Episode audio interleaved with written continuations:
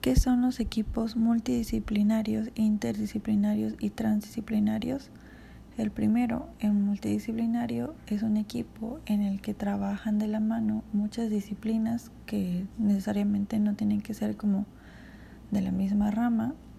pero eh, tienen un objetivo general en el que una persona va a estar a cargo de llevar a cabo estos objetivos. Un equipo eh, interdisciplinario es aquel en el que van a haber también varias disciplinas ya un poquito más enfocadas a un objetivo en específico en el que cada una va a tener un objetivo específico y objetivos generales como equipo